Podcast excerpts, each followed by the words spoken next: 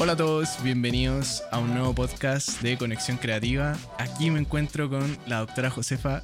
Hola Eh, JP. Oye, muchas gracias por venir de nuevo. Ha sido semanas quizá algo caóticas con mucha pega y te pudiste dar el tiempo, así que, oye, de verdad, muchas gracias por venir a Conexión. Gracias a ustedes por seguir haciendo este podcast semana tras semana, editándolo. Creo que eso es algo fundamental para aquel que tenga como éxito en la vida. Perseverar. La constancia. La constancia, Sí. todo eso es muy importante. No, tota- totalmente. Eh, oye, quería, eh, bueno, te quise invitar de nuevo. Eh, siento que el primer podcast pudimos ahondar de un poco como tu historia y eh, quién eres, cuál fue un- tu camino, pero quizá quedaron ciertos temas que no pudimos tocar. Me gustaría tocarlos, especialmente eh, creo que la ansiedad y el estrés es algo que está muy en boca de, de todos ahora. Eh, y me gustaría que ahondáramos un poco en eso. Entonces, quiero que hablemos de todo eso, pero quizá primero quería preguntarte, eh, como personalmente, ¿cómo ha sido la relación tuya con el estrés y la ansiedad a lo largo de tu vida?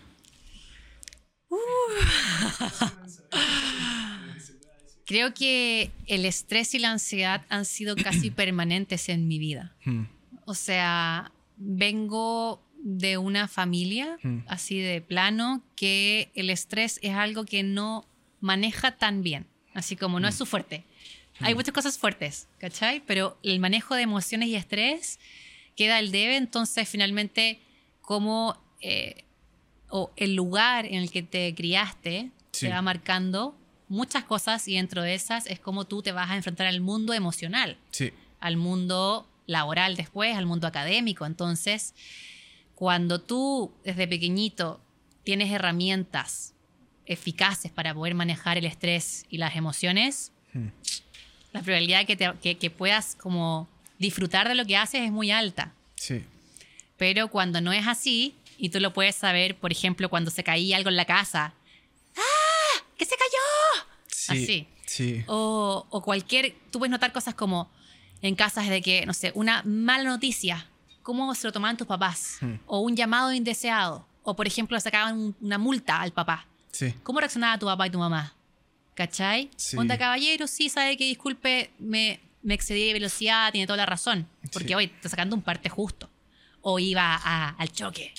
¿Ya? Entonces, un poco mi familia era como eh, bastante difícil la forma del manejo del estrés y era o no sabía manejarlo o lo ignoraba. Hmm. No existe. Está como ese, ese pensamiento retrógrado de que si no hablo de los problemas como que no existen. claro. Entonces la mejor forma de llorar a alguien es haciendo como que no existe el problema.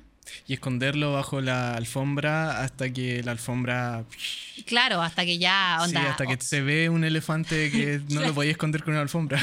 Exacto, Mm. entonces como que todo eh, eh, va sumando y sumando y sumando, sumando. Y así fue un poco mi, mi vida. Entonces siempre estuvo, yo repliqué y copié Mm. esas reacciones del estrés. Y ya fue cuando se me escapó de las manos la universidad, Hmm, que ya ahí tuve mucho más estrés y mucha más ansiedad, porque nunca se fue el león. hmm, Esa fue Sí. la, llegó un momento en que nunca se fue el león. Y ahí es un punto de no retorno. Y de hecho ese es un punto que todo aquel que ha pasado ese punto sabe lo que es quemarse. hmm. Que es cuando ya... Quemarse me refiero a cuando tu sistema, tu cuerpo se agota. Ya no podéis más, ya no podéis levantarte, no tienes ganas de hacer nada, nada te motiva. Llegaste muy tarde. Y ahí es cuando en general la gente consulta al médico. Cuando ya está muy avanzado el, el problema. Eh, o alguien te dice algo. Pero sin ir más allá, que me desvié bastante, No, em, la- el estrés y la ansiedad han sido bastante permanentes en mi vida. Lo que ha cambiado es cómo yo me relaciono con el estrés Hmm. y cómo yo me relaciono con la ansiedad y cómo yo he podido Mm. adquirir nuevas herramientas y también resignificar ciertas cosas que yo encontraba como estresantes y ansiosas Claro. que realmente no lo son. Hmm. Entonces he aprendido a manejarlos, pero ha sido siempre un constante en mi vida. Hmm. Y creo que para poder hablar un poco de esas herramientas que adquiriste y para poder hablar un poco de, de cómo ves el estrés ahora, eh, siento que es importante primero definir qué es el estrés y qué, Claro. qué entendemos como estrés y ansiedad, porque eh, hace, antes de empezar este podcast estábamos hablando, eh, nos estábamos poniendo al día. Sí, estamos poniendo el día. Y, y me dijiste, eh, hay mucha gente que entiende, eh, o sea, que cataloga todo como estrés o todo como ansiedad.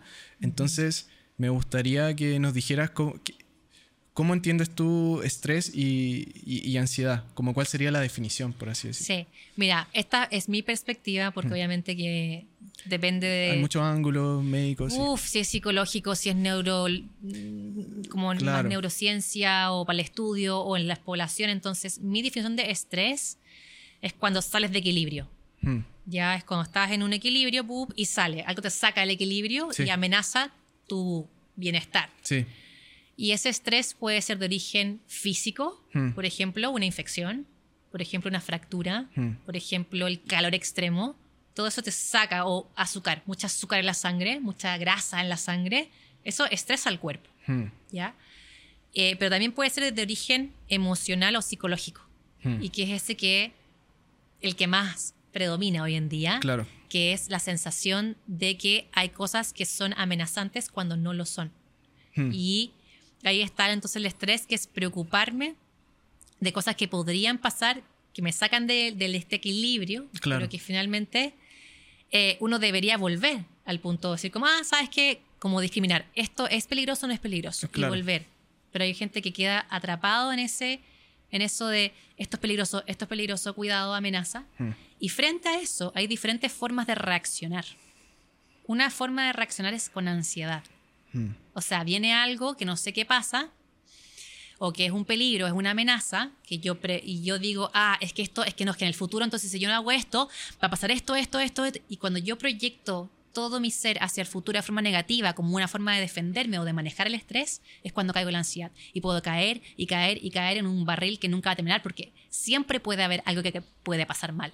Hmm. Si yo no tengo un freno interno, que ese es el tono vagal, finalmente a nivel físico, el tono vagal, si no tengo un freno vagal, se me puede disparar esto, pero infinitamente hasta el más allá, hasta que llegues el día en que no te puedes levantar de la cama, Hmm. de tanto agotamiento que tuviste por este estado permanente de estrés o de hipervigilancia. Hmm. Y la ansiedad, para mí, es, yo la defino la ansiedad como la anticipación negativa. Ya. O sea, algo va a pasar mal. Hmm. ¿Qué va a pasar mal? Entonces yo estoy volcada hacia el futuro pensando en todas las cosas que pueden pasar mal. Claro. Y de ahí todo mi cuerpo se moviliza, mi sistema simpático se activa para dar frente a la amenaza. Claro. Entonces tiendo a luchar, y eso se ve en el diario vivir como discutir o tomarme toda la defensiva o el mecha corta, eso es como la lucha. Sí. O me puedo ir. Quiero Claro. ir, quiero, quiero ir, me quiero ir, me quiero ir para la casa, estoy, no quiero estar acá, eh, siento que no, me tengo que ir. Eso es como lo típico, como lo más netamente ansioso. Y de ahí hay muchas más variantes porque el sistema nervioso tiene muchas más formas de reaccionar. Claro. Y una de esas es la que hablamos, la que me voy para adentro. Como Mm. que ¡tum! me desconecto y me quedo como un- la mente por acá, el cuerpo por acá, y eso se llama como que te disocias. ¿ya? Sí. Y es como, ¿y cuándo es? ¿Y, y qué, ¿Y qué es? Y te quedas así como en un loop donde estás en cualquier lado, que es otra forma de reaccionar. Hay gente que se desconecta así heavy y quiere dormir, o se desconecta y se desmaya. Entonces, hay muchas formas de reaccionar frente al estrés, ¿ya? Mm. Pero una de ellas para mí es la ansiedad. Hmm. Ahora, ¿qué pasa? Que hay veces que, por ejemplo, por ejemplo, el podcast. Sí. Eh, ya, voy a, voy a ir al podcast. Ah, sí, voy al podcast, qué sé yo, siento esto. ¿Esto es ansiedad?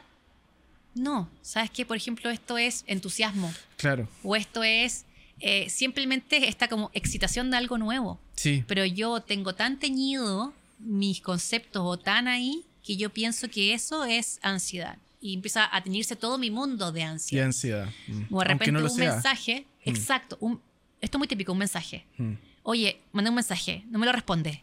Ah, ¿y por qué no me responde? Uy, quiero que me responda, quiero que me responda. Sí. ¿Eso es ansiedad o eso es impaciencia?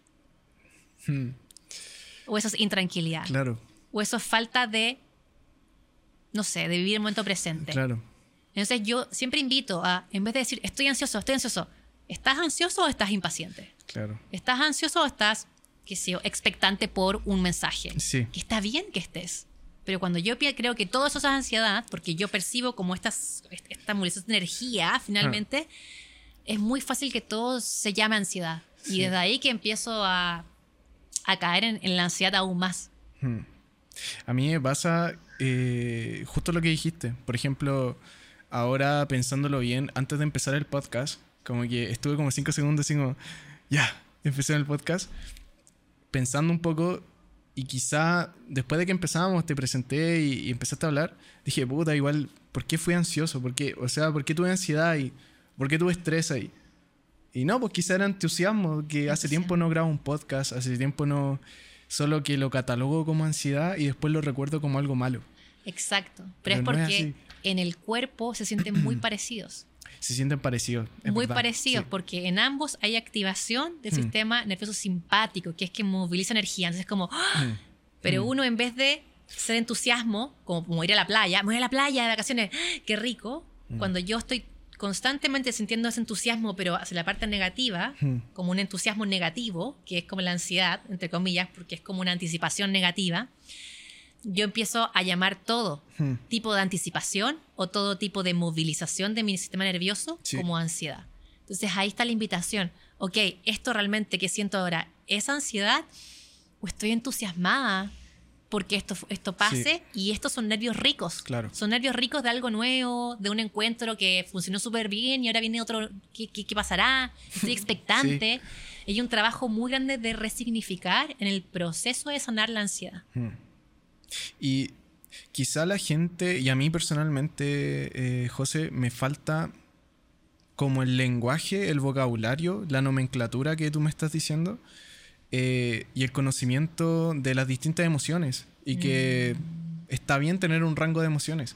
Siento que la gente como que entiende las cosas como, bueno, malo, o como cero, uno.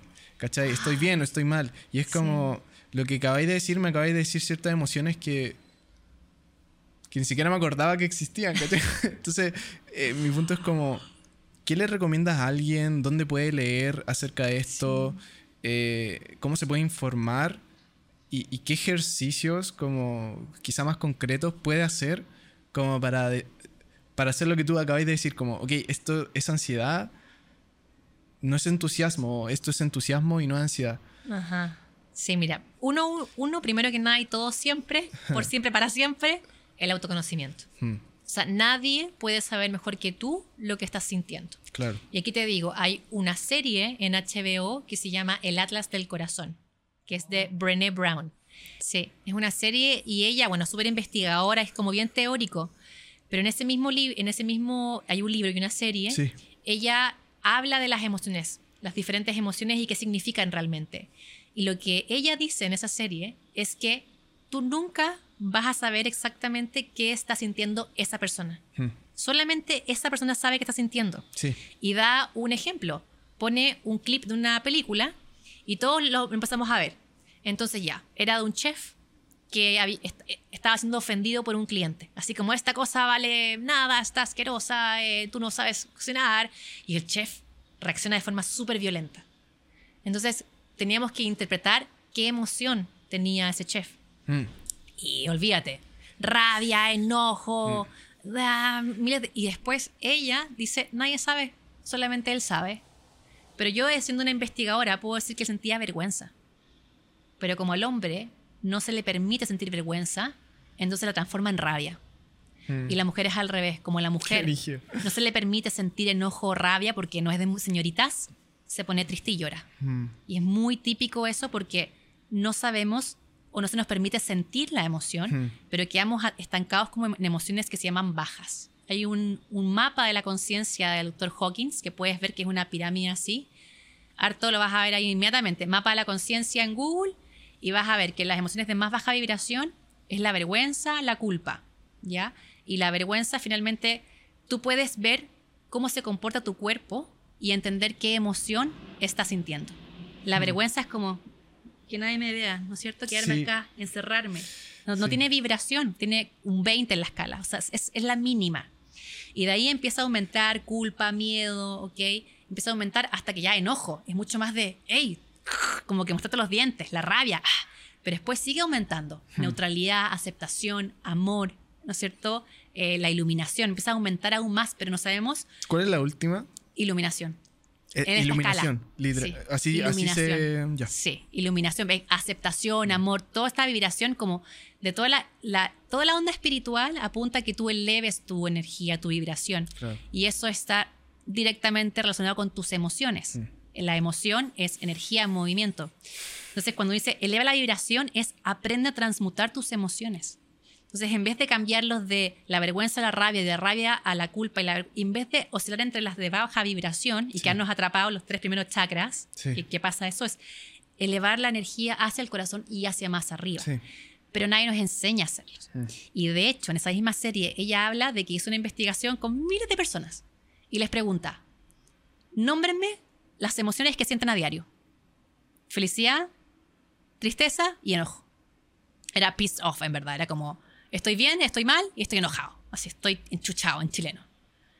Tres emociones podían decir las personas. Así que no tiene nada de malo, porque Claro. nadie sabe este rango de emociones. Mm. Entonces, número uno, ok, me conozco a mí, qué es lo que estoy sintiendo.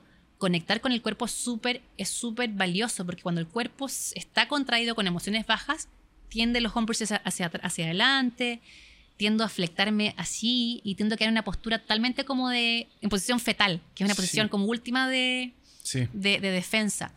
Cuando yo Sí. estoy expandido en la posición playa, así. Y cuando estábamos en el hospital y veíamos pacientes así, decíamos playa positivo. O sea, está la raja el paciente. Está bacán. Está todo operado y está así en la cama, ya, está la raja. Se logró. Listo. Y, y, no, doctora, me duele un poco, no le creo nada. Esta posición playa. O sea, Está playa. está playa. En cambio, entonces puede estar así. Estoy súper bien, doctora. Sí, estoy súper bien. No lo voy a creer. pasa algo. Por eso está muy ligado al cuerpo y el Mm. conocimiento con el cuerpo. Lo que pasa es que cuando yo siento mucho estrés por mucho tiempo, Mm. el estrés en el cuerpo no se, se siente bien. Se Mm. siente como que estás constantemente en guerra. Finalmente, tu Sí. cuerpo percibe peligro. Y si eso se mantiene en el tiempo, eventualmente mi ser va a poner en, en- va a desplegar como su último recurso o estrategia, que es desconectarme del cuerpo. Es que me desconecto y vivo en la mente. Y vivo solamente en la mente. Y la mente vive o en el futuro o en el pasado. Y en la mente no está el disfrute. El gozo y el placer están en el cuerpo. Y por eso es tan profundo después y difícil el camino de regreso Sí. de bajar de la mente al cuerpo, de reconectar con todas estas emociones que en un momento se sentían pésimo, que no sé cómo manejarlas, para volver a sentir placer Sí. y disfrute y gozo por la vida. Por la vida. Mm. Ajá. Entonces, bueno, es un trabajo súper profundo. Les recomendaría este libro que se llama El Atlas del Corazón de Brené Brown, que es un lindo punto de inicio. Pero finalmente creo que tiene todo que ver con aprender y tú mismo buscar en Google qué estás sintiendo. Estoy sin- ¿Qué estoy sintiendo? Y descríbelo. Mm. Y escríbelo en Google y a ver qué sale. Sí. Ah, esto se llama X. Una emoción que yo aprendí hace poco es el resentimiento, que yo lo siento muy a menudo. Y el resentimiento viene de cuando uno no sabe pedir las cosas claramente, o no sabe pedir ayuda, o no sabe poner límites. Ah. Entonces, no estoy enojada, estoy resentida contigo, pero fue mi responsabilidad porque yo no supe poner límites. No supe decirte no más. Mm. No supe pedirte ayuda. Dije, no lo hago yo sola. Lo hago, yo, lo hago, yo lo hago, yo lo hago sola, no te preocupes. Y después, viste, eso es resentimiento. Pero vas de a poco aprendiendo a medida que vas googleando, que vas leyendo, que vas quizás buscando un curso que te ayude. Y esta serie que a mí me encantó porque te explica muchísimo estas cosas. Mm. Para poder aumentar ese léxico. Y aquí lo uno con lo primero que dijiste. Hay mucha gente que es como, ¿estoy bien o estoy mal? ¿Estoy Sí. bien o estoy mal? Sí. Cuando yo vivo en la dualidad, cuando yo vivo oscilando entre el blanco y el negro, mi vida se vuelve un caos. Sí. Yo oscilo entre blanco o negro, blanco o negro. Cuando yo aprendo a que hay miles de matices más y me permito atravesarlos y permito ser más curiosa, porque la curiosidad es fundamental. Mm. Ya, me siento mal. Ya, pero ¿qué estoy sintiendo mal? Y empiezo como a, a profundizar en eso que estoy sintiendo con el cuerpo Sí. y esto es para valientes igual y curiosos, y voy bajando y voy aprendiendo a atravesar en los matices entre el blanco y el negro, pero hay muchos matices más. Entonces, cuando yo aprendo a navegar entre los matices, Mm. es cuando yo puedo experimentar las emociones en todos sus rangos. Mm.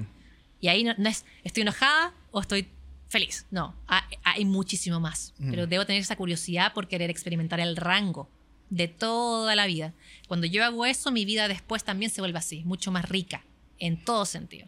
La gente necesita saber eso, ¿cachai? La gente necesita escuchar eh, dónde pueden encontrar eso y más que nada lo que tú decís eh, y lo que me dijiste antes, an- antes de empezar, como, ok, J- eh, JP, sí, la gente puede tomar un curso, la gente, pero al final hay cursos que inclusive te hacen llegar a ti mismo, Ah, ¿cachai? Como que es como, y lo que tú decías, lo que acabé de decir, siento que es eh, muy clave, como el cuerpo si vive mucho tiempo en estrés, como que dice no, y, y se va, te quedáis solo en la mente y empezáis modo automático, modo automático, modo automático.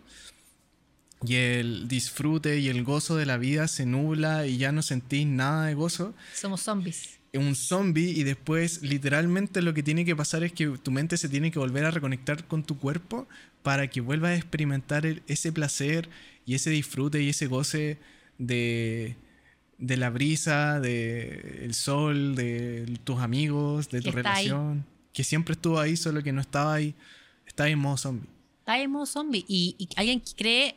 Ok, el primer error es creer que esto va a ser de un día para otro. Ya, claro, La mente lo capta mucho más rápido. El cuerpo, se el cuerpo no. Entonces, el trabajo real, aquel que sufre heridas, traumas, ansiedad, depresión, estrés crónico, fatiga, burnout, lo que sea como que este- estos términos actuales, Hmm, lo más probable es que estés desconectado del cuerpo y el trabajo de regreso de la mente al cuerpo es súper lento. Mm. Y el trabajo es aprender a sentirme seguro nuevamente y que mi cuerpo experimente, porque esto es experiencial, o sea, es de la experiencia, Sí. que mi cuerpo experimente seguridad nuevamente. Y eso es un trabajo ultra lento, amoroso, pero como estamos acostumbrados, igual lo hablamos, como estamos acostumbrados Sí. a la pastillita rápida, al ibuprofeno que me lo tomo y se me quita el dolor en 15 minutos, en media hora, Mm. creo que eso igual aplica para la sanación o Sí. para, re- para en verdad volver a, a revertir, volver a revertir los síntomas. Y no es así. Entonces, ¿qué pasa?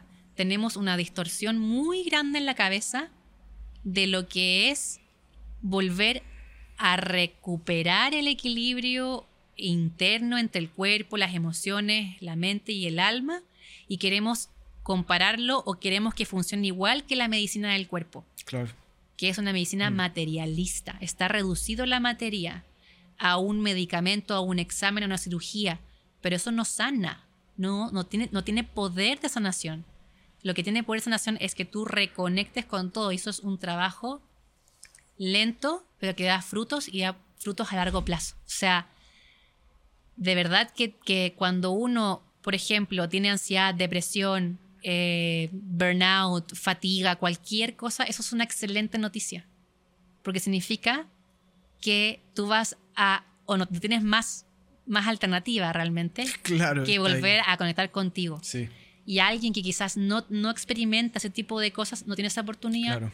y vive en el sistema, siempre ahí, siempre ahí. nunca llegó al rock bottom. Yo, yo siento que llegar al, llegar al punto más bajo en tu vida y uno lo siente, ¿cachai? Uno, oh vaya, estoy acá, estoy... Y lo sientes y como tú dices, es una maravillosa oportunidad para, para darte cuenta porque hay personas que nunca llegaron, hay personas Ajá. que siempre se quedaron unos centímetros antes del rock bottom y, y nunca tuvieron esa maravillosa oportunidad de, ¿sabéis qué? Este es mi momento de, de crecer de nuevo. Y también, y, y hablábamos un poco, tú, tú lo comentaste, caché, como encontrar el sentido de la vida. Yo creo que esa escalada es un gran sentido que, que- uno puede tener en la vida. Ajá. Como, bueno, estoy escalando porque me acabo de caer y, y a veces el ser humano, siento que uno sí puede tomar el control de ciertas cosas. Es difícil. Eh, la otra vez leía que te- tener un mal sueño te condiciona uno, dos, te condiciona tres días en el futuro. Y esto yo lo encontré súper profundo porque últimamente he estado durmiendo mal y mi sueño de hace tres días es el que estás hablando con él, ¿cachai? Entonces, quizá por, por eso es tan profundo y por eso es tan difícil a veces salir de este círculo, porque literalmente tu sueño de hace tres días está como condicionando tu día. Entonces, aún así, aunque sea difícil y aunque hayan cosas que están muy como predestinadas a pasar, yo siento que aún así el ser humano tiene la fuerza y tiene eh, específicamente mentalmente, uno puede salir de estos ciclos, uno puede salir de estos ciclos de, de ok, bien o mal, ok, ansiedad. Eh, weón, sí se puede, solo que es súper difícil eh, y requiere mucho conocimiento, ya sea un curso, ya sea un documental, ya sea un viaje uno solo, reconectarse. Tú tuviste eso, a ti te ayudó mucho el viajar, porque al final el viajar eh, no solo es como aprendiz de otras culturas, sino que tú fuiste sola, tuviste... Sí, fui sola. ¿Cachai? Entonces más encima tenéis como... Estáis tú sola contra el mundo. Es que es profundo y de hecho es tan difícil porque la gran, gran, gran mayoría no hace esto. Hmm, Y puras excusas. hmm, No, porque no, o sea, te digo, algo súper, Mm. súper coloquial. Yo ahora lo que recomiendo a todos mis pacientes con ansiedad es que caminen descalzo por el pasto, la tierra, la arena, el cemento, la roca. y me dicen, ay, es que puede haber caca de pájaro. Ay, es que puede haber caca de perro. Bueno, es que pueden haber mil cosas más. Te subís al metro, créeme que te lleno de bicho. Te subía, o sea, en, tu, Sí. en tu trabajo, millones más. Cuando tú te, metes- te metas a tu casa con tus plantas de los pies todos sucios. O sea, sí. entonces es como un nivel de excusas que nos ponemos constantemente y lo peor es que tú te las crees Sí. hasta que decides dejar de creértelas. Y aquel que deja de dejar de creérselas es el que es valiente y el que está loco, el que hace la diferencia. Sí. Pero si todos fuéramos más honestos con uno mismo y dejáramos de mentirnos, Sí. esto sería más fácil. Mm. Pero como somos nosotros como un par los que estamos como decidiendo vivir diferente, es que es tan difícil. Mm. Yo les decía ayer a mis chicos de medicina, imagínense ustedes en medicina llegar a la universidad Mm. Y en vez de decir, ay, hay prueba, ¿cuál es la pregunta de la prueba? Y todos estresados de la prueba dijeran como, oye, ¿y ¿qué hiciste en la mañana? Ah, no, yo medité media hora. Ah, no, yo, yo lo que hice fui, fui al cerro con mi perro. Ah, y tú, pucha, yo fui a hacer yoga. Ah, y tú, no, y fui a hacer kickboxing. Sería muy diferente la conversación sí. a estar hablando de, oye, la prueba, ¿y cómo te fue a ti? ¿Y cómo? Porque estáis creando y creando más y más y más y más estrés. O sea, alguien tiene que cortar esto. Alguien. Y ese alguien es uno mismo, Sí. que a medida de que hay más personas se va haciendo más grande el efecto, porque es por, por, por adición en el fondo. Sí. Pero no es porque llegue el gobierno y diga ya, ahora todos hacen lo que quieran en el corazón. No. Es, es una iniciativa que parte, porque tú lo sientes, no siente el llamado dentro de uno a hacer las cosas diferentes. Sigues el camino, te das cuenta de que es difícil, pero vale la pena. Y otros, y otros, y otros, y otros. Y es heavy como por resonancia. He cambiado casi un 100%, un 80% de mi círculo Sí. actual de amistades. Porque ya dejé de hacerlo, hacer todo el resto, que es trabajar en una oficina o haciendo turno y estando súper cansados, ¿cachai? Y ahora hago, quizás estoy cansada, pero estoy llena internamente, ¿cachai? Sí. Me llena el corazón lo que hago, que es muy diferente Mm. a estar haciendo algo que no me llenaba, que era la medicina del hospital, ¿cachai? Una medicina deshumanizada, desalmada. Mm. Yo era, desde mi profesión, estoy volviendo a reconectar el alma al cuerpo que siempre ha estado y que tiene todo que ver con manejar la ansiedad y el estrés. Si es que yo no me escucho a mí, si es que yo no sé a qué vine, si es que yo me pierdo de por qué hago esto, obviamente que me da alguna enfermedad, o voy a sentir ansiedad, o voy a sentir estrés, porque también son llamados de tu ser. Oye, te estás excediendo. Ah, perfecto, me estoy excediendo. Paro, descanso, relajo. Pero decido no hacerlo. ¿Por qué? Porque la sociedad te tiende a llevar al bucle del hacer. Y haz, y haz, y más, y mientras más mejor, y mientras más mejor, hiperproductividad. Esto de que se llama la ansiedad de alto rendimiento, que es la gente ansiosa que se moviliza a hacer cosas, hace, hace, hace, y es hiperproductiva y se ve, Sí. oh, qué, qué seco, él es demasiado bueno, hace como mil cosas a la vez. ¡Wow! Eso es una ansiedad de alto rendimiento, eso no está bien. ¿Cachai? Oye, esa palabra y este extracto se lo voy a mandar a una persona que, que me, que me acuerdo. Ya. y se están riendo. Sí, pero es eso, es como, es como maneja la ansiedad de una forma que socialmente Sí. es muy alabada. Sí. Pero podría haber sido una ansiedad Mm. que te quedas en tu casa escribiendo poemas de amor. Mm. Oye, ella escribe poemas de amor con su sociedad. Y todos, oye, escribe poemas de amor. Y hoy se ve súper bien, pero lamentablemente hoy no valoramos los poemas de amor y las Mm. Canciones románticas. claro. Valoramos que alguien hiperproduzca, porque el sistema se trata de hiperproducir para que Sí. todos estemos mejor o demos la sensación de que estamos evolucionando y progresando. Entonces, cuando yo veo esto en perspectiva y digo, oye, la ansiedad me está avisando hasta dónde llego. La ansiedad me avisa si estoy haciendo las cosas desde el hacer o desde el ser, desde, el- desde el- la intención. Sí. Entonces yo hoy creo que mi- la ansiedad que siento yo es una mensajera. Y cada vez que estoy acelerada, paro. A ver, espérame, espérame. Momento de la pausa, momento para escucharme. No me estaba escuchando. Hmm. Ah, ahora me escucho. ¿Qué quiero decir? Ah, ya entiendo. No era por acá, era esto otro. Ah, esto no era importante. Perfecto, gracias por ese freno. Pero cuando yo creo que la ansiedad es el problema, entonces estábamos por un camino dado vueltas, porque la ansiedad no- nunca, nunca va a ser, nada de que, que sea de ti va a ser un problema. Ya, sí te, sí te cacho, sí. Y, y es como... eh, porque ahora, preparando ciertas preguntas, te quería preguntar, y lo acabas de decir, o sea, la respuesta que era, te quería preguntar, hay veces que la ansiedad también puede ser buena, o también puede ser mala, como qué tipo, cómo uno se da cuenta el tipo de ansiedad beneficiosa y el tipo de estrés, porque también el estrés son señales del cuerpo, y Sí, y lo dices como, oye, ninguna señal que te dé el cuerpo es intrínsecamente buena o mala, sino que es. es. Y, y solamente tenés que escucharla y si la sientes, saber qué hacer con eso, con, con esa información que te está dando el cuerpo. Yo creo que el problema yace en que muchas personas reciben esas señales y una o no las escuchan y yo creo que esas personas son las que eh, son como el tipo de persona muy muy productiva que alabada por la sociedad Hasta, Pero- hasta que cagan. hasta que cagan eh, o también escuchan esas señales, las sienten, saben que las tienen, pero no saben qué hacer con ello y les duele. Y Y más si vienes de una familia donde el trabajo es un valor. Hmm. Hay familias donde la belleza es un valor. donde Tienes que ser lindo y, así ser- y si eres lindo es algo como, como si fuera un valor, como la bondad. sí, Hay gente que el trabajo es un valor. Ah. Es como si tú te esfuerzas y trabajas y esto es una creencia subconsciente colectiva que todos tenemos, que el trabajo dignifica al hombre. Entonces, todos creemos que si estamos trabajando, trabajando, trabajando, nos estamos dignificando. sí, Pero es como la distorsión del mensaje. Sí, Sí, el trabajo dignifica, pero hay que tener un tiempo de descanso. Y en este tiempo que está tan, tan loco, que todo está Sí. tan rápido, si tú no pones un freno y, y aumentas el tono vagal en tu cuerpo, nunca acaba. Entonces, toda la razón, la ansiedad realmente es una emoción, una emoción que viene derivada del miedo y que nos ayuda a anticiparnos. ¿Qué puede pasar mal? ¿O qué debo llevar?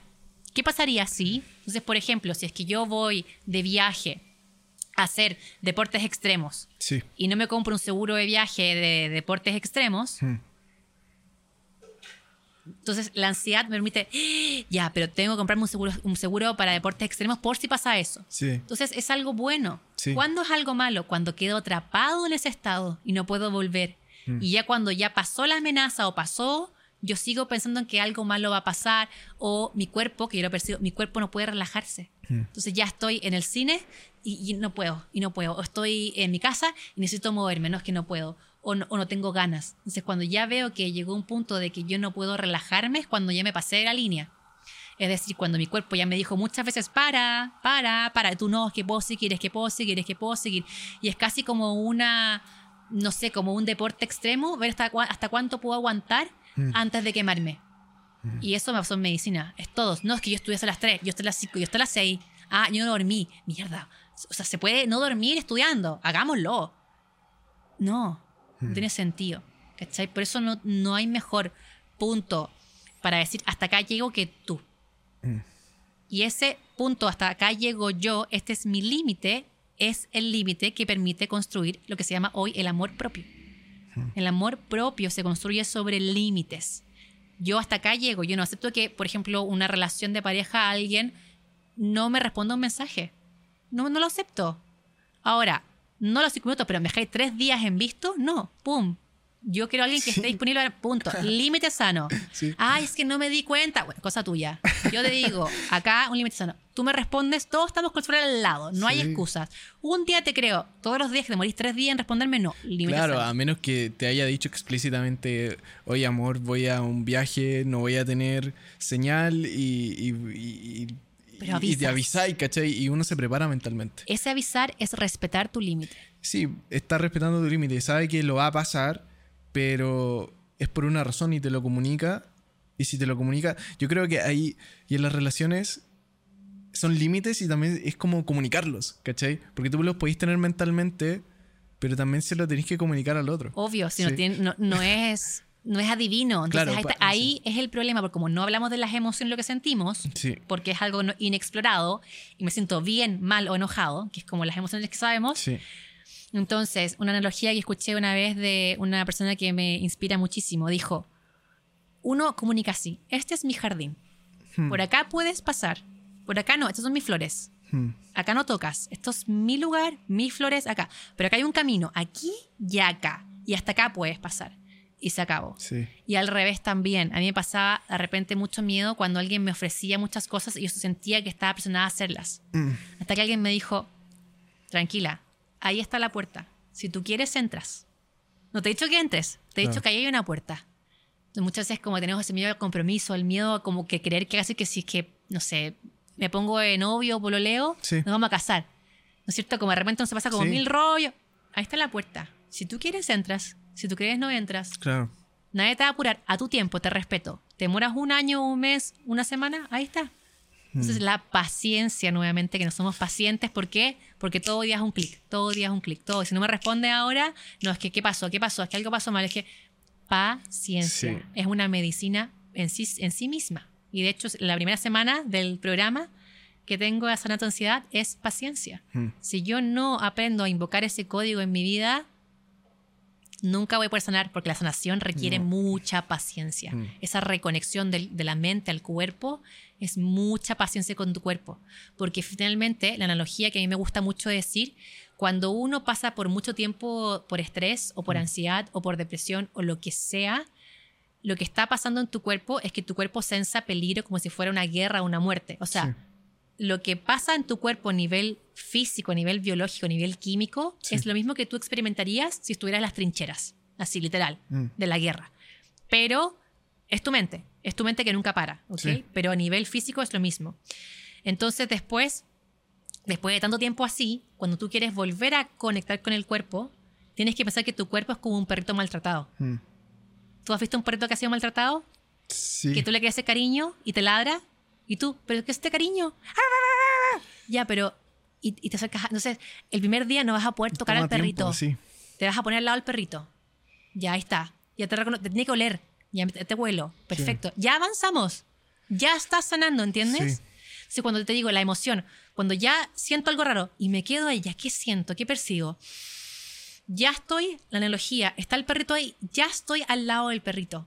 Y después un poquito más, un poquito más, hasta que le puedo hacer cariño a ese perrito. Y después ese perrito de a poco se va a dar al cariño se va a entregar nuevamente al placer. Porque todo perrito, que tú sabes, si tenéis perro, a los Sí. perros les encanta que uno haga cariño y se ponen así. Porque es lo natural. Pero están, hubo tanto, tanto abuso de ese perrito, o sea, de tu cuerpo, Sí. de no escucharlo, que llegamos a ese punto. Pero con paciencia, ¿sí? Pasito a pasito tú vas a llegar. Eso es lo más lindo. Y eso es lo que más hay que cultivar hoy en un mundo donde la inmediatez prima por sobre cualquier Sí. cosa. Y e- es muy curioso que lo digáis y que sea la primera parte de, de tu programa, porque una persona muy sabia a mí me dijo, Juan Pablo, la, la mayor de las virtudes es la paciencia. Y yo no lo pude entender y no me dijo nada más. Hay personas que a veces te dicen como algo muy profundo y solo, y solo te lo dan, pero ni siquiera te dan el por qué, sino que entiéndolo tú. Y yo le decía, pero ¿por qué me decía eso? Y me decía, no, eh, te vas a dar cuenta. Cuando crezcas te vas a dar cuenta. Wow. Y te juro que literalmente siento que todas las cosas negativas y positivas que me han pasado ha sido por el mal o buen uso de mi paciencia. Entonces, yo creo que tener paciencia también involucra como tener la suficiente como autoconciencia de uno mismo como para saber y para escuchar la paciencia de uno y para saber cuánta paciencia tengo, cuánta paciencia me queda. Eh, estoy teniendo poca paciencia en esta situación, estoy... eh, ya pasé mi límite y tengo que decir, oye, chao, tengo que decir adiós. Como... Y- y siento que todo lo que estamos hablando es un trabajo tan global desde... Porque también te iba a preguntar cómo influye la alimentación y el sueño en el estrés y la ansiedad. Y me imagino que también influye harto. Entonces, a veces la gente quiere una pastilla como, dale, toma esto y... y quizá en ciertos casos sí ayuda, ¿cachai? Y, y tampoco quiero como, ay, eh, a la gente que... Satanizar. Sí, la gente que está como medicándose, qué bueno que se está medic- medicando, pero como metáfora, eh, el hecho de una respuesta, como una llave que solucione todo, eh, siento que lo que me estás comunicando es que no es así. Como No. que en realidad son varios factores que uno tiene que ir eh, descubriendo, aprendiendo. Hablemos un poco de la alimentación y el sueño. No sé si Sí. tiene algún... ¿Qué Sí. podríamos decir de eso? Ha- Hay hartas cosas. Em, ese es el plano físico. Mm, El plano físico. Nosotros, o sea, para cerrar tu idea anterior, sí, la llave mágica que uno está esperando como el emprendimiento mágico que funciona para siempre, el- el- la metodología mágica que funciona para siempre claro. y esta rutina que es que no, porque la vida es dinámica y esa rutina perfecta te va a durar un par de meses o años y después vas a tener que cambiarla porque estás vivo. Si yo no me hago amigo de los cambios, voy a estar sufriendo toda mi vida. Mm, Porque lo único que sé es que todo va a cambiar. Hmm. Esto es budismo, creo que es filosofía budista Sí de la sí. impermanencia. Y asimismo con el tema de alimentación y con el tema del descanso. Entonces de repente la gente dice, no, es que esta es la nueva dieta. Y esto yo, es que yo comiendo Hmm. pescado crudo y palta todos los días me va súper bien. Y lo mantiene y después se enferman. sí. Claro, porque cuando uno está conectado con el cuerpo, pero realmente con el cuerpo, te das dando cuenta que te va pidiendo diferentes cosas cada día. Ahora, cuando lo meto con comida hiperprocesada todo el tiempo, Mm, estoy como confundiendo al cuerpo porque las papilas gustativas también cambian. Entonces, si yo todos los días comía McDonald's, lo que sé yo, comidas muy altamente condimentadas, procesadas y adicionadas de azúcar y cosas, el problema es que hace que todo se distorsione y que después un alimento real yo no le encuentre sabor. Es brígido eso, sí. Entonces creo que la alimentación sí te podría decir perfectamente, la ansiedad sube, el, o sea, el café sube la ansiedad, el azúcar sube la ansiedad, todos los estimulantes suben la ansiedad, pero ¿para qué? Si es algo que tú, si tú conectas con tu cuerpo, te vas a dar cuenta de los efectos que hay. Lo que pasa es que también hay mucha adicción a la comida. Como, ¿a qué te refieres? Ayer dije, dime cómo calmas tu ansiedad y te diré de qué eres adicto. Si tú calmas la ansiedad con videojuegos, te aseguro que te digo, deja, deja de jugar videojuegos y no vas a poder dejar de jugar. O, oye, deja de fumar y no vas a poder dejar de fumar. O deja de irte de fiestas. Sí. No vas a poderte. Si es que usas eso como elemento para calmar la ansiedad, es muy difícil que lo dejes. A mí me pasa con la comida. Si bien no como chatarra y chatarra, pero es que para mí la comida me ayuda mucho a manejar la ansiedad y a manejar como a calmarme. Tenía una relación muy conectada con tu comida Sí. y, y la escuchás y, y veis los No. efectos que te pasan en el cuerpo. Sí, sí, pero hay veces que, que igual me quiero comer cosas que no son. Claro. Y ahora me pasa que tengo un problema intestinal producto de la ansiedad permanente que tuve, que se llama SIBO, que es una nueva enfermedad que hay. Y yo tengo que dejar de comer muchas cosas que solía comer. Como por ejemplo. ¿Cómo la detectaste? Ah, porque todo lo que comía, ¿Mm? todo lo que comía me hinchaba. Mm, Y me dolía todo el tiempo el abdomen. Y tenía hartos gases. mm. eh, pero gases que no salían eran, ah, me dolía el, ah, y, y me caía mal. Y ya como que no sabía qué comer. Comía esto, me caía mal. Comía esto, otro, me caía mal. Y decía, ¿qué, qué puedo hacer? ¿Qué? Y, y nada me cae bien. Y estuve mucho tiempo así, dándome cuenta que hay nuevos diagnósticos que existen de que el estrés crónico daña el intestino por dentro. Entonces, en vez de ser como un colador, típico el colador, el colador de cocina, ser un colador finito, hay hoyos. Mm. Entonces hay ciertas cosas que pasan y obviamente que se caen todo un- una maquinaria ahí. Claro.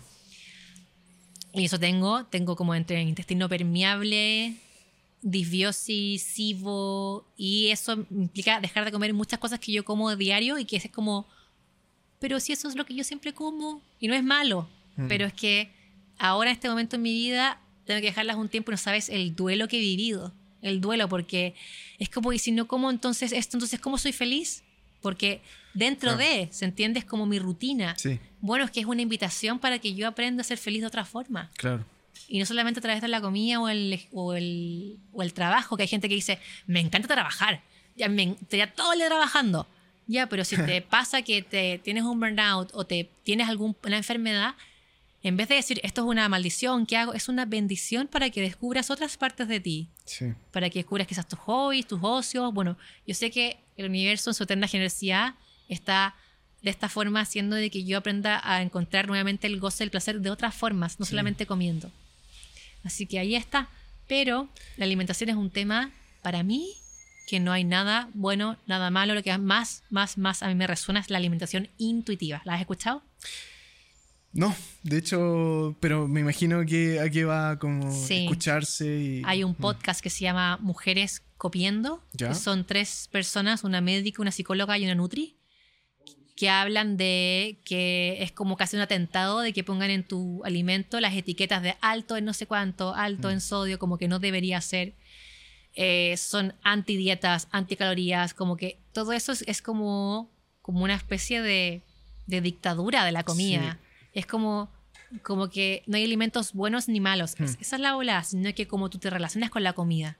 Entonces cuando yo me relaciono de, de mala forma y creo que eso está mal, es el problema. Y de hecho yo entiendo muchas personas como que como si la comida como si la comida fuera el enemigo.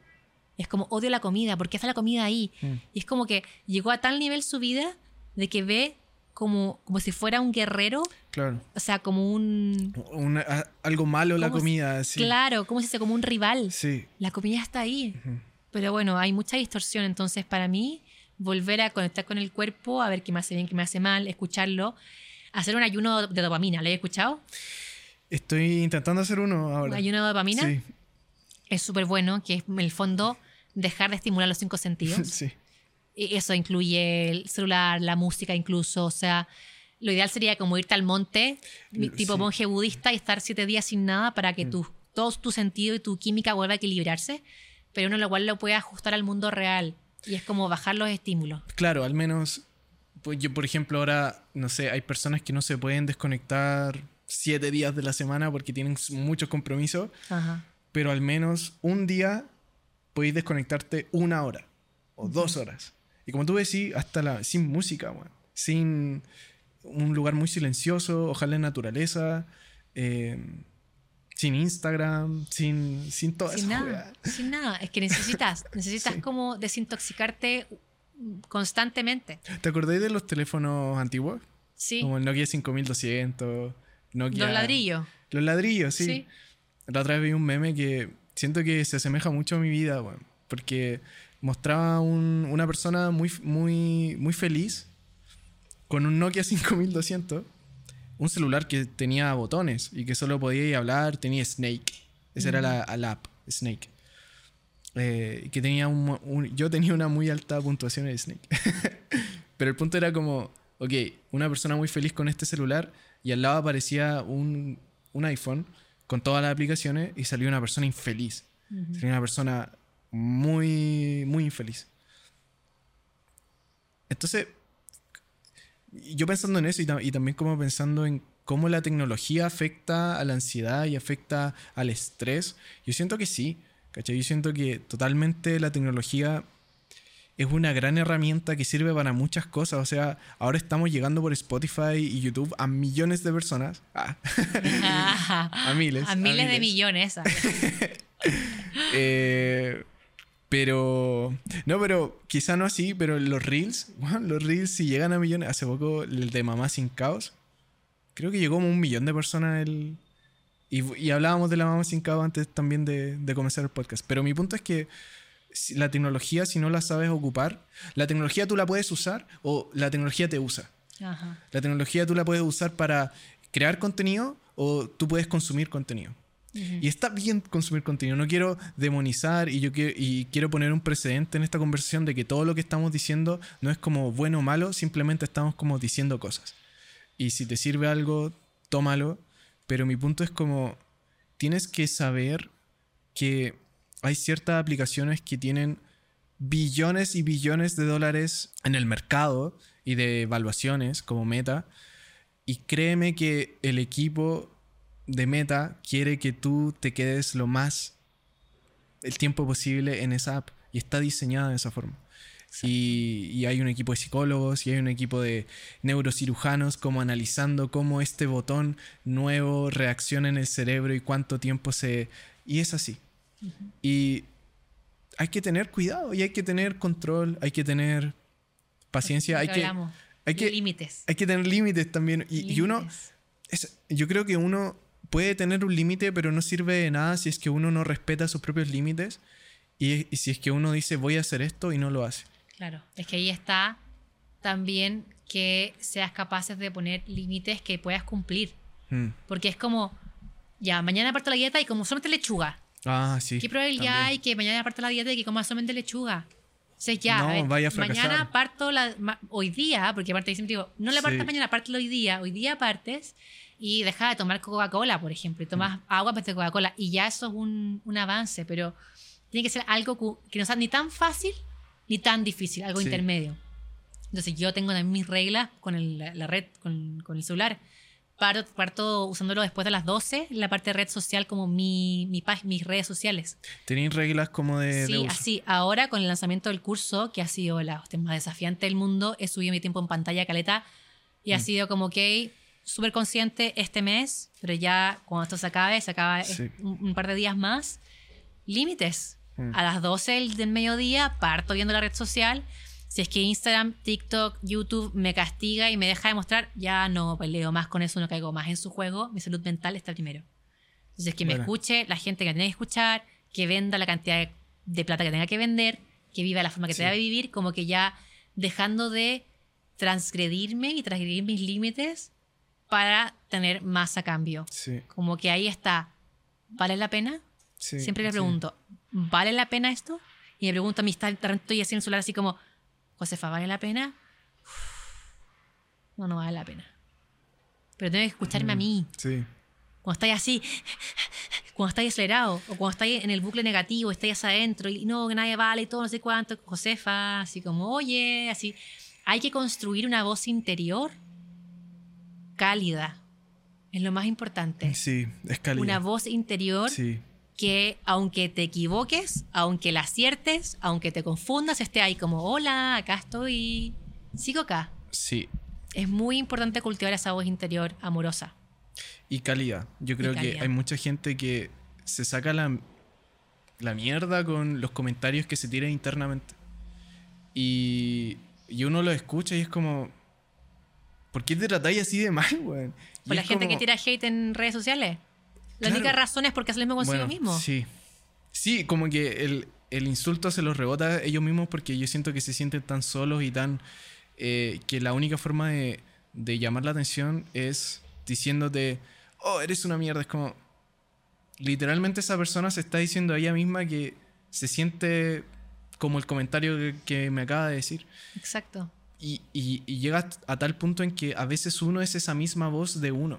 Como uno es el hater, ¿cachai? Como eh, la otra vez comentábamos esto de cuando tú le das un consejo a un mejor amigo, se equivoca y déjalo cagar, ¿cachai?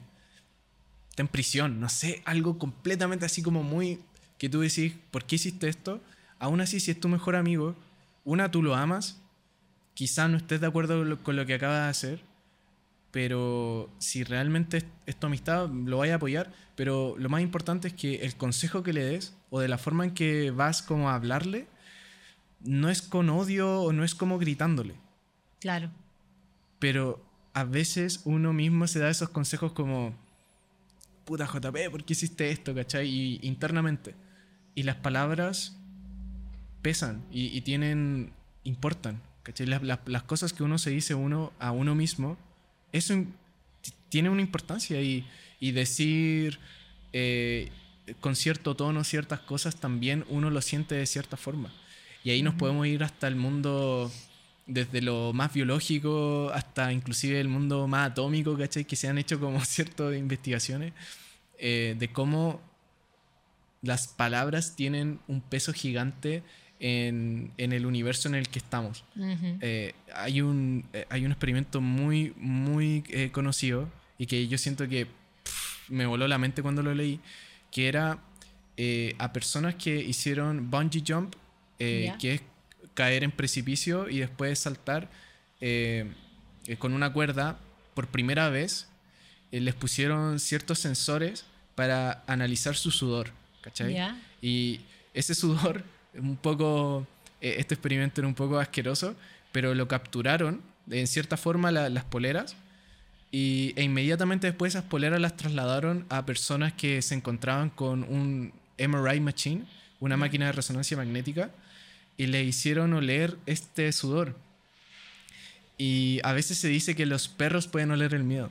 Entonces, este experimento literalmente, las personas que olieron esas poleras mostraron los mismos eh, niveles de estrés que estaba teniendo esa persona Qué heavy. cuando estaba saltando. El miedo que tenían, porque era primera vez. No lo estaban disfrutando, ninguna lo disfrutó. Y sintieron ese miedo. Entonces, imagínate, no sé, estás con un amigo. Imagínate, estás conociendo a alguien, estás en una cita y tenés miedo, weón. La otra persona literalmente lo puede oler. Ese, ese experimento como que en cierta forma lo demostró. Algo que... Porque, que es intuitivo igual. Sí, y uno siempre dice como, oye, esa persona tiene mucha confianza. Y de hecho te atrae. Y de hecho a veces como las, eh, las neuronas de espejo imitan y tú te sentís con la misma confianza que tiene esta persona que tiene mucha confianza. Pero cuando te juntas con una persona que tiene mucho miedo o que es muy negativa o que todo lo ve mal, como que eso te- también se te pega. Entonces, quizá la, la ansiedad y el estrés y todos estos temas que estamos hablando, tú dijiste que hubo un 80% de amistades que tuviste que dejar atrás porque quizá no resonaban con tu vida como que lleváis actualmente. Exacto. Y, está bien también porque Es parte... es parte de la vida Sí. también que la gente cambie. Entonces, de repente nos queda, pucha, es que éramos amigos en el colegio, no somos amigos. No, porque la vida cambia. Y todos cambiamos. Y está, está bien y está correcto que, que unos avancen más rápido y otros más lento. Y unos se vayan para allá y otros se vayan para acá. mm, Finalmente es como todo es lo mismo. ¿Qué es lo que yo siento? ¿Qué es lo que yo quiero? ¿Qué lo percibo? mm. ¿Cachai? Y muchas veces la forma en, de- en que el cuerpo o la vida tiene para decirme que estoy en un camino equivocado Mm. es a través de la ansiedad o a través de la depresión o a través de eh, el TDAH, qué sé yo, a Sí. través de cualquier cosa. Porque ya está la gente que tiene TDAH de que tiene noción de vida, pero hay gente que como que le da de adulto. Sí. De repente no es como, como tan casualidad. O sea, cuando yo empiezo a entender de que mi cuerpo también se expresa y Hmm. se expresa mediante posturas y mediante enfermedades, entonces tengo que ir a ver qué me está queriendo decir esta enfermedad o este síntoma o este malestar. Ah, y nuevamente es escuchar, es escuchar el cuerpo. De nuevo que tenga autoridad, porque cuando uno vivió con estrés o en ansiedad mucho tiempo, Hmm. significa que yo no escuché mi cuerpo por mucho tiempo o que lo rezagué a último plano por mucho tiempo. Entonces, todos los días, ¿cómo está mi cuerpo? ¿Cómo me siento? Hacer estos actos de presencia en mi cuerpo es literalmente bajar de la mente al cuerpo. Literalmente esa es la medicina, pero no basta una vez o no basta que lo haga una semana entera seguida. Es Sí. Cambiar la forma que vivimos, el estilo de vida que vivimos, porque si tú te dejas llevar por la masa, la inercia, lo más probable es que termines modo piloto automático, haciendo scrolling eterno, eh, haciendo por hacer y estés perdido hasta que de repente, ¡guau! y algo pase, algún tipo de crisis, ya sea a nivel física, corporal o relaciones o laboral o cualquier cosa, porque O todas al mismo tiempo. o todas al mismo tiempo. Es como.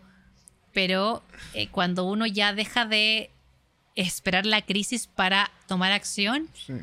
es cuando ya en fondo uno empieza a tener como esta maestría en la vida de a poquito. De a poquito, de a poquito. Entendiendo que hay cosas que, aunque las hagas bien o mal, van a haber también cosas en la vida que no puedes controlar también. Hay una parte que sí, como decía, hay una parte que uno sí tiene control, Sí. que sí puede hacer en el fondo. Más que el control es que sí puedo hacer, como elegir levantarme o no a las 7 de la mañana o a las 10 de la mañana, Hmm. o levantarme una hora antes que suene la alarma o cinco minutos antes. Ahí tengo como el control. Huh. Pero hay muchas cosas en la vida en general que yo nunca tendré el control. Pero mientras crea que los tengo, voy a vivir en ansiedad. Es cuando yo suelto eso, es igual el programa. El programa es darnos cuenta de que hay cosas que yo nunca tendré el control y que, ¡guau!, lo entrego. Y no sabes cómo se alivia la carga interna. Hmm. Que, que porque uno empieza a volver a reconectar también con que hay algo más grande que nosotros, Sí. con que hay muchas más cosas y variantes y no solamente tu mente. No es la que crea todo, todo un 100% y es como el Dios. No, tu mente no es Dios. Yo creo que uno no es Dios y, y a veces caemos en, en pensar que, claro, hay cosas que no vamos a poder controlar. Como yo, yo creo que uno debe- debiese preocuparse todas las cosas que uno pueda controlar que te puedan ayudar a ti y a otros. Eh, porque siempre está eso de que para primero poder ayudar a otros e inspirar a otros, tenés que estar bien tú. Eh, para poder ayudar a un niño en, en el avión, el, la primera señal es que primero ponte la máscara tú. Lo mismo que con los animales. ¿En qué sentido?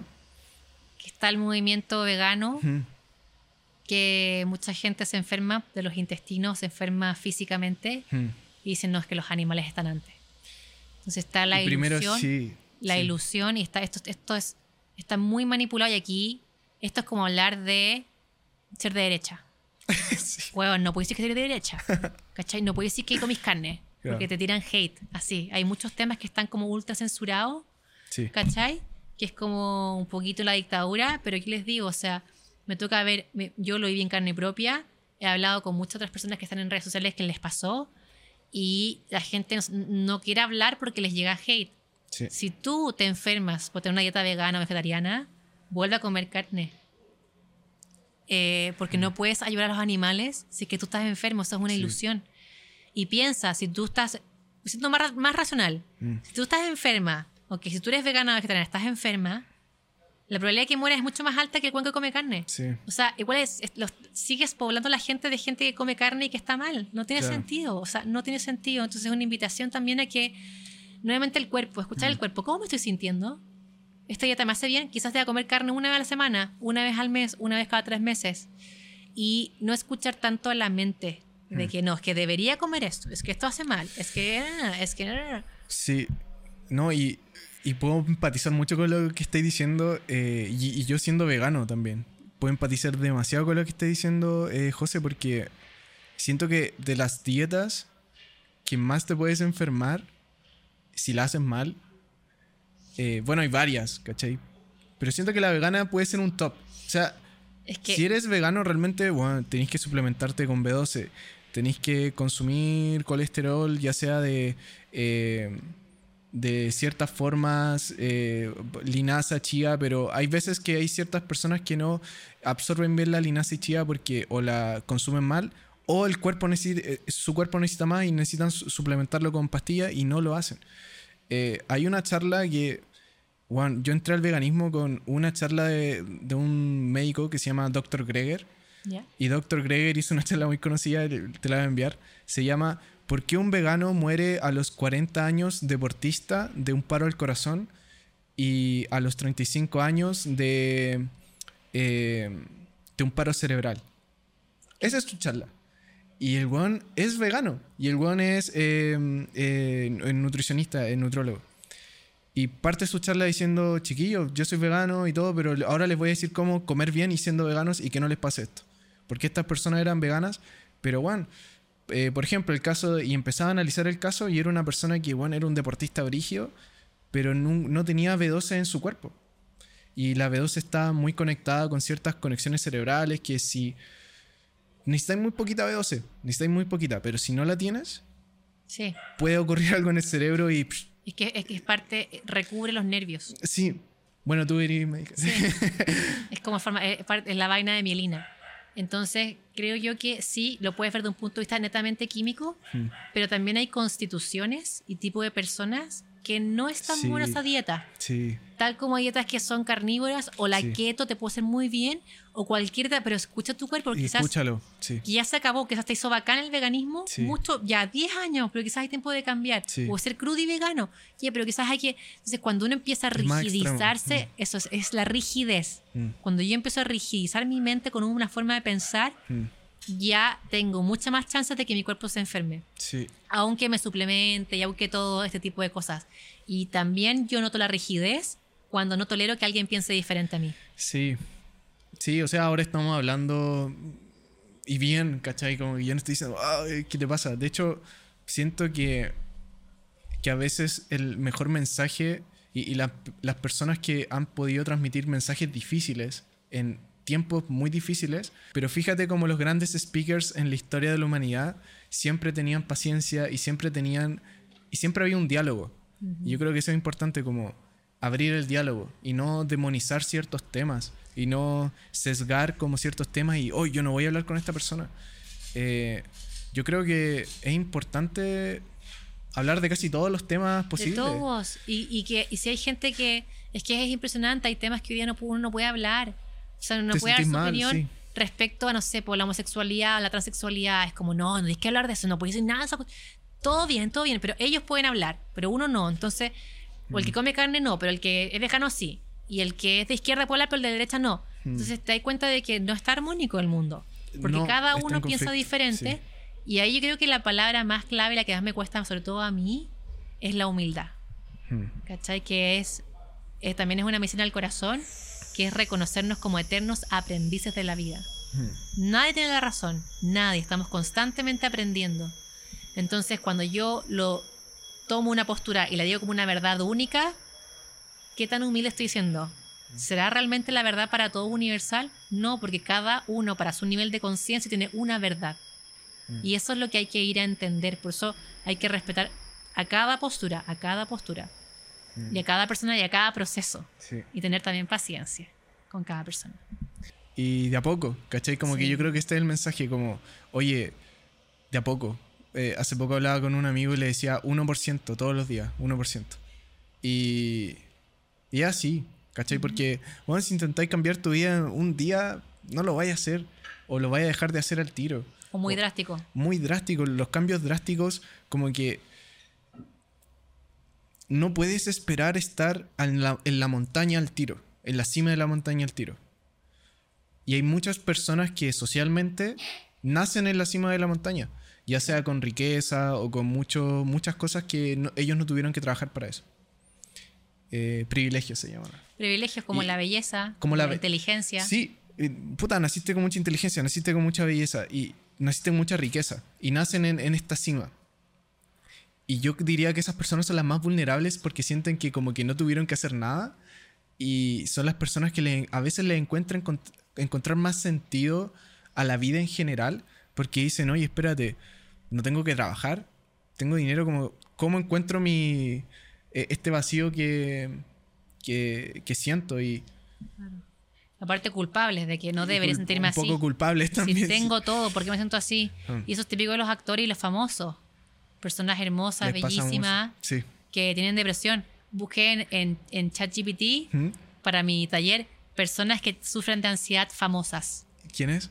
Una lista gigante. Sí, Justin Bieber, Selena Gomez, Demi Lovato, bueno, es que encontré de esos, pero eh, pucha, actores así grandes, millones, es que Uno ni me dice, acuerdo. cómo, claro, cómo esa Eran persona tiene todos, ansiedad. Lady Gaga, todo. Bradley Cooper, todos. Mm. Ryan Reynolds, pero sí estaba lleno, lleno, lleno, lleno, lleno, lleno de gente que, que tiene los mismos problemas que tú. Mm. Aunque pareciera como que no tiene este, no sé, una distorsión de que pareciera que la persona del frente es como está mejor que yo. Sí. Pero todos vivimos las mismas cosas. Sí. Unos somos más conscientes, otros somos menos conscientes, unos estamos en un proceso más arriba, otros más abajo. Y las redes sociales son muy fáciles de pensar de que Lady Gaga siempre está feliz. Claro. Y de que, porque claro, cada publicación, ella no va a subir una foto como re- recién despertando su cama o que se quedó en cama todo su día. claro. No y nadie. no va a subir esa foto y tú tampoco lo harías. Y tú tampoco subirías esa historia. Ahora, ¿sabéis lo que está pasando? Siento que eh, está habiendo un cambio y están habiendo ciertos creadores eh, de contenido. Y creo que quizá tú caí en esa categoría como creadores de contenido que pueden hacer una historia y están como echados en su cama, así como en, una- Ah. en un ángulo como no tan como con esto, ¿cachai? Sí, totalmente. Y a veces tú también lo haces. Y yo siento que sabéis que la gente resuena más con eso. Sí, sí, Porque- tiene un nombre. Sí, es como no sé cómo se- más en natural. inglés. En Ah, TikTok, en Es TikTok un término. Sí, en TikTok eh, pegaba muchos esos videos, antes ya no tanto. Pero ahora estoy así como acostándome y dije, "Uy, esta buena esta reflexión.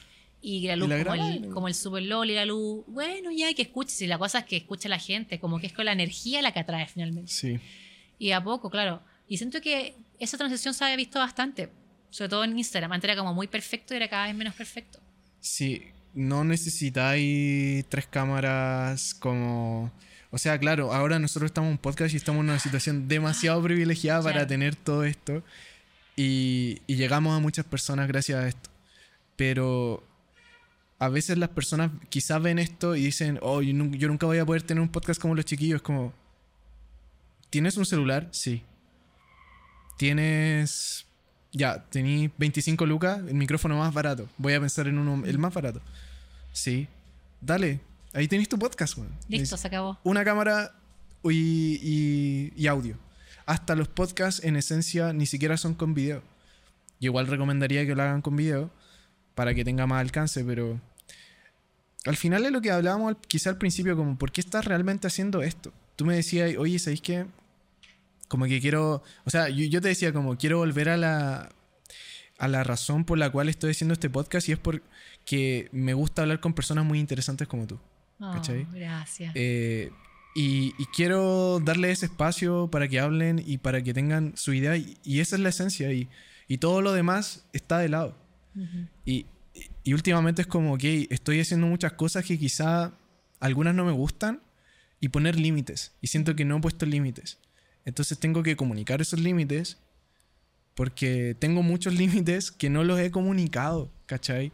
Y, y a veces uno se enoja con la otra persona, lo que tú decías, y como El resentimiento. el resentimiento y, y algo que aprendí es como siento que también me pasa mucho a mí como que oye eh, no no yo lo hago y es como no quizás sí necesitaba ayuda en ese específico momento lo hice y después tengo resentimiento Claro. Es, pero ahí, ahí es comunicar de forma efectiva. Hmm. Quizás está el miedo a se enoje conmigo, Sí. el miedo a.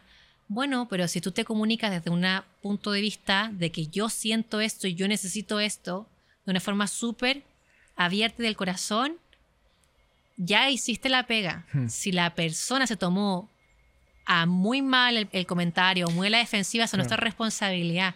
Y si es que sucede eso y constantemente reacciona de forma agresiva o alguna reacción como que desmedida, entonces también es, es- un favor. señal es claro Te haciendo un sí. favor de decir con quién estás asociando, con una Claro. persona cascarrabias. ¿Quieres asociarte con él el resto de tu vida o Sí, no? sí Porque el otro que uno, que uno comete como error es hacerse cargo de la emoción de la otra persona. No, vas a sentir mal, entonces mejor que no. eso es súper clave lo que no. acabas de decir Oye, hoy hazlo y Mm. ve qué pasa. Y lo que la persona sienta realmente no es tu responsabilidad. A menos que tú con cizaña le hayas dicho, oye, que tú, ah, y así, ah, y ya, pero si en verdad tú estás comunicando algo desde el yo siento esto, yo necesito esto, yo puedo hasta acá, ya lo que ellos sientan, sorry. sí Y en este programa, trabajando con los de marketing, fue así. Chiquillos, no puedo hacer más. Donde hasta acá llego yo, porque aquel que se ha quemado, y les decía, yo me he quemado muchas veces y yo sé cuál es mi límite. Mi límite es este, hasta acá llego. Así que si me encuentran, taca, taca, taca, taca, yo no me hago responsable, hasta acá, hasta acá llego yo. Pero en el fondo es poner un límite sano para así cuidarme a mí. José, de verdad que ha sido un, gustazo tenerte nuevamente. Eh, hablaste, de, bueno, un poco de tu programa y, y del primer día que era la paciencia. Ujú. Eh, quizá como un poco comentarle a la gente de qué se trata y qué pueden encontrar ahí y las cosas nuevas que estáis haciendo, Sí. dónde te pueden encontrar. Ay, gracias. Bueno, este programa probablemente salga a la vista cuando Sí. estén cerradas las inscripciones. Semana, próxima semana. Oh, damn. pero pero van a haber más generaciones, haber así más. que para que se lista de espera, algo Buenísimo. así. Este programa tiene como objetivo de que volvamos a le devolvamos el alma a la medicina, Hmm. Que dejemos de tratar como la ansiedad en este caso como si fuera un- una enfermedad que hay que ir a eliminarla, sino que ir a entenderla, ir a escucharla, ir a Sí. recuperar el poder interior. Esa es mi propuesta siempre, para cualquier cosa. Recuperar el poder interior, la conexión y desde ahí ver la vida y hacer un cambio como en 360. Digamos como cuerpo, emociones, mente y alma. Y me pueden encontrar en redes sociales en TikTok, Instagram y YouTube como arroba doctora.josefa González. Muchas gracias JP, lo pasé bacán como siempre. Lo encontré muy nutritivo, así que gracias. Oye, sí, siempre un placer tenerte acá. Aún así siento que quedaron algunos temas por hablar y siempre vais a estar invitada al podcast. Siempre, gracias. Eh, creo que es de los podcasts que más me han felicitado por tener a una invitada como tú, como mucha gente diciéndome, bueno, la doctora Josefa, la doctora Josefa. Te- tenemos una- un colaborador con el que trabajamos que es como tu fan, Ah, el Diego, le mando un saludo al Diego. Pero eso, básicamente invitarte nuevamente, invitar a las personas a que vean a eh, tus redes, doctora Josefa van a estar abajo. Y van a poder seguir escuchando estas conversaciones en Conexión Creativa Podcast en todas las plataformas siempre. Seguimos, con mayor energía cada vez nos caemos, pero nos levantamos. Eh, y ahora, después de esta conversación me siento súper bien. Qué bueno. y, sí, y, yo creo que esta es la esencia, como, esta es la esencia del podcast. Nos vemos en un próximo episodio de Conexión Creativa. Qué emoción eso.